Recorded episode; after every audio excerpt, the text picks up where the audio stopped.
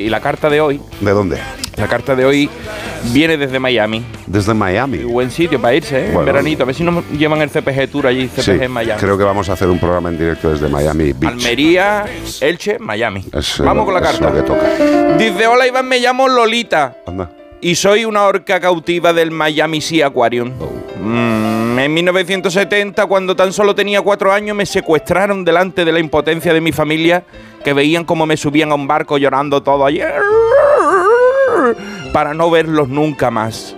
Más de 50 años llevo confinado en una piscina de unos 18 metros de largo, que se la bucea Carlos de un lado al otro, y una profundidad máxima de 6 metros, que hasta los Casio Water Resin más baratos pueden sumergirse a más profundidad que yo.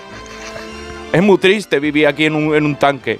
Al principio vivía con mi compañero Hugo, pero se volvió loco y se suicidó a cabezazo contra el tanque. Madre mía. Eso sucedió en 1980, ¿eh? Y desde entonces no he tenido contacto nunca más con otro de mi especie.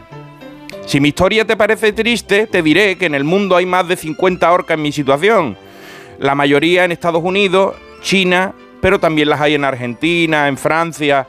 Hasta el 13 de marzo también eh, las había en Canadá. Estaba en esta lista de países, pero ese día se murió la única orca que quedaba cautiva allí, Kiska, que se llamaba, Kiska, Vale, vale. Kiska cara cortada, que se cree que tenía 47 años y estaba en el parque de Marineland desde los 80, desde el año que yo nací, vamos. Cuando llegó, cuando llegó junto a la orca famosa Keiko de la, de la, de la peli- famosa película Libera a Willy, Sí, ¿vale? Que estaban juntas allí. Keiko. Bueno, pues en abril 2017 también murió con 36 años la orca Tilicum, que es la, del SeaWorld de Orlando, protagonista del documental Blackfish, con el que muchos habréis llorado. En 2010 la entrenadora Dawn French Brown Branchew Joder. fue agarrada de la cabellera por Tilicum y arrastrada al fondo del tanque en el que se encontraban hasta ahogarla por el cabreo que traía la orca con la, con la, con la adiestradora.